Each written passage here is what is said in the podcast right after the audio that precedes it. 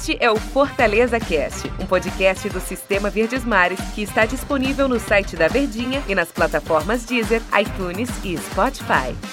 Fala turma, tudo bem? Um abraço para vocês, sejam bem-vindos. Estamos chegando com mais um episódio, mais uma edição do nosso Fortaleza Cast, que você acompanha na sua plataforma de áudio de sua preferência, no site da Verdinha, no aplicativo da Verdinha. Tá em todo canto aqui o nosso podcast, o nosso Fortaleza Cast. Estou muito bem acompanhado. Daniel Rocha é o nosso DR. Tudo bem, Daniel? Tudo bem, Eterito? Um abraço para todo mundo ligadinho com a gente. Pois é, estamos nós aqui de volta. E o DR não é só coincidência, não, porque eu tô roubando a ideia do DR desta Pois semana. É, rapaz. Pro episódio de hoje aqui do nosso Fortaleza Cat. Porque é o seguinte, Daniel. Quando a gente chega pro torcedor do Fortaleza, a preços de hoje, de agora, não sei que hora você tá acompanhando aqui esse nosso podcast, mas você Cenário. perguntar assim, eu- no cenário, isso é o seguinte, o que que chama atenção no Fortaleza pra você hoje?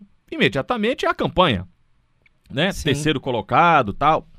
Terceiro colocado, brigando ali pela vice-liderança. Aliás, Fortaleza parece que não quer essa vice-liderança, mas é um outro assunto. E um outro ponto que tem chamado muita atenção, ou que recentemente levantou-se muito essa questão, foi os- foram os pênaltis desperdiçados né, do time do Fortaleza. O Leão tem três pênaltis desperdiçados na Série A do Campeonato Brasileiro. E não são, Daniel, pênaltis assim de meio de jogo, começo de jogo, que muita coisa poderia acontecer, não. Se o Fortaleza converte esses pênaltis, muito provavelmente ele sairia com as vitórias desses jogos. Então, Fortaleza desperdiçou ali na casa de seis pontos, que colocando na conta hoje fariam diferença gigantesca na tabela de classificação, né? Olha, o Fortaleza tá tão bem, como você já. Importante é, destacar a questão do. A primeira coisa que chama atenção é a campanha belíssima que faz, né? Que aí você fica até assim de achar ruim, dizer, poxa, poderíamos ser líder. Primeiro, será que essa é uma, uma realidade realmente palpável, visto que tá jogando o Atlético Mineiro, o próprio Palmeiras numa semifinal de Libertadores? Se a né? gente soma esses resultados, né? Ele, ele teria 36? Não, teria É. mais que 36. Ele ficou Dois, com 31 agora, quatro, né? é, não, Ah, 36, ele tá com 32, né? Isso. Teria 38, são seis pontos. Ele estaria à frente do Atlético Mineiro. Era o líder. Era o líder do Campeonato Brasileiro. Pois é, mas a questão é, o nem precisa se preocupar com esse fato de, poxa, poderia ser líder, porque o que já faz o Fortaleza já é belíssimo, mas por outro lado, sempre dá, né? Pra almejar mais Dá- e, é, é, e assim, o que me chama, desculpa até te interromper, mas assim, o que me chama muita, muita atenção, eu mal faço isso, eu quase nunca faço isso, né?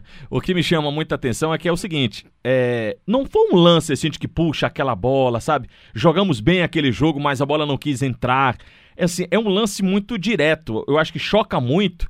Porque é um lance muito claro, muito marcante, né? Você tá falando ali de jogador contra goleiro pênalti, né? Então, assim, ele é muito marcante. Então, eu acho que ele fica muito mais vivo na memória do torcedor e nessa lamentação, Daniel, que você tá pontuando, do que, do que aquele jogo que, poxa, o time amassou, o time pressionou tal, mas acabou não ganhando o jogo. e em situações diferentes até, por exemplo, se a gente pegar os dois últimos, né? Fica marcado porque foram os dois últimos jogos, né?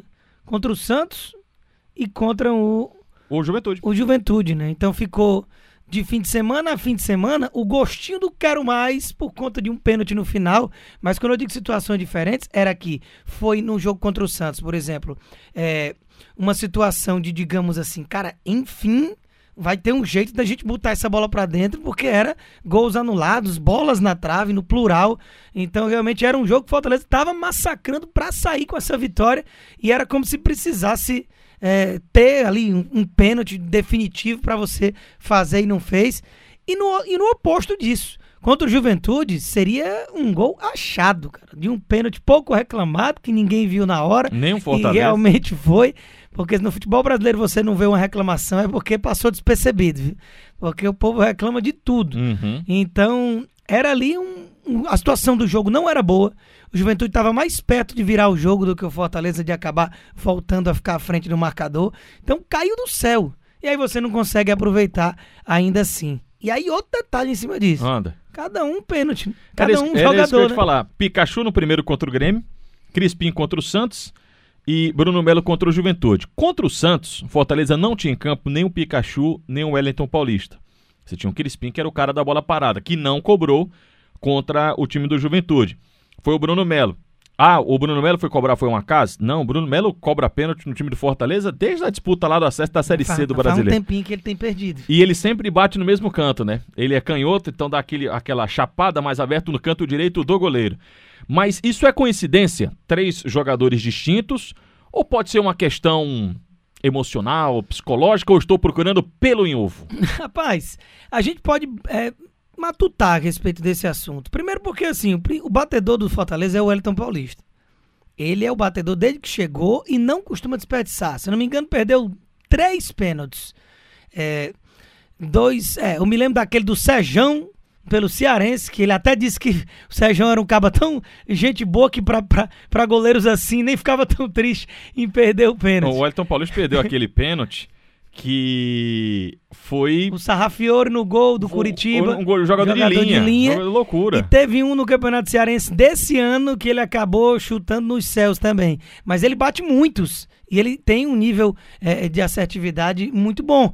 Então, naturalmente, você espera que ele cobre. Própria Copa do Brasil, agora recente contra o CRB, dois no mesmo jogo, ele botou pra dentro os dois e dois muito bem cobrados, que nem o goleiro acertando o canto pegaria. E no caso o Diogo Silva, que vinha muito bem, inclusive. Mas assim, quando ele não é titular absoluto, é preciso encontrar um cara unanimidade. E imagino eu que esse cara seja o Pikachu, pelo fato do Pikachu ter sido o primeiro a errar, ou seja, sem o Wellington, o primeiro da fila seria o Pikachu. Mas ele não estava nem contra o Santos e nem nesse jogo contra o Juventude. Mas aí o Crispim já é uma terceira opção. Aí ele perde um pênalti, naturalmente ele vai um pouco para trás da fila, né? Senão vamos deixar quem tá mais confiante aqui bater. Aí vem o Bruno Melo que nem joga.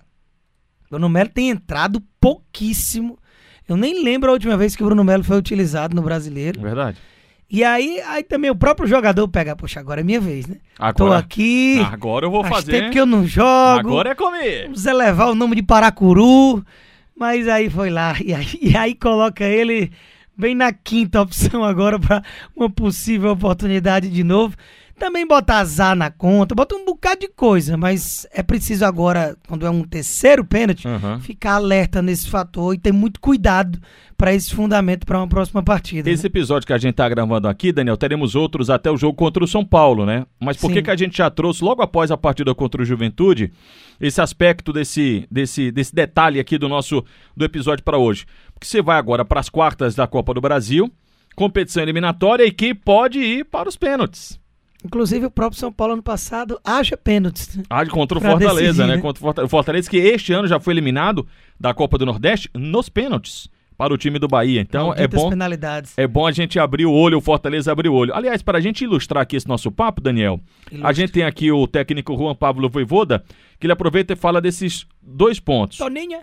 Toninha, o pênalti, não fala da Toninha não, o pênalti desperdiçado e bola para frente. Vamos pensar no futuro, que na sequência vem o time do São Paulo. Vamos ouvir aqui o Voivoda. não tendría que perjudicar. Un, eh, eu veo a mi time forte mentalmente.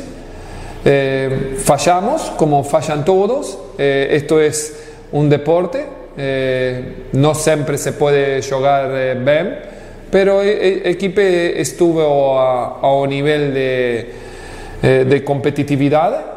Eh, nos debemos mejorar, sabemos que debemos mejorar eh, seguir eh, trabajando para, para lograr esa mejora. Essa melhora que vai ser na quarta-feira, pelo menos espera-se um Voivoda, e ele falou de que, foi até a pergunta que eu fiz aqui ao Daniel, se é coincidência, né, a gente ter esses três cobradores distintos e os três perdendo, sobre a questão psicológica. E o Voivoda falou, não, vejo minha equipe é, mentalmente muito forte, porque você poderia pensar, pô, Crispim não quis bater, que deixou para outro jogador tal, não estava confiante, mas pro treinador Voivoda, a equipe dele mentalmente está muito confiante. E ele tá no, no- primeiro no papel dele de não vai poder dizer que ah, estamos abalados e que pênalti vai ser um problema, porque aí aumenta ainda mais. Mas a partir do momento de que é o terceiro e dois seguidos em fim de jogo que custam dois pontos em cada uma delas, é, é natural que o próximo pênalti que ocorra do Fortaleza, seja lá quem foi, em qual jogo ou quando, é, vai pensar, vai dizer assim, "Pá, tem que botar essa bola pra dentro, tem Uhum. que acabar com isso. A não ser que seja o Elton Paulista, porque ele já tá acostumado, é o batedor. Só que ele não tá jogando, né? Com muita frequência, ou então é substituído quando é titular. se for nessa situação de fim de jogo, É- só se o Wellington tiver entrado. Foi como foi contra o CRB. É. Entrou durante o jogo, teve as duas chances e fez os dois, né? Daniel, vamos embora? Vamos nessa. Já deu aqui por hoje, tá, pessoal? Mas ainda tem muito papo pra gente sempre conversar aqui diariamente no nosso Fortaleza Cast. Aproveita, compartilha aí com a família, com os amigos, coloca no grupo da- dos amigos, grupo da torcida, fica à vontade. Vamos papear sobre esse assunto. Tchau, Daniel. Até mais, hein? Valeu, pessoal. Tchau, tchau.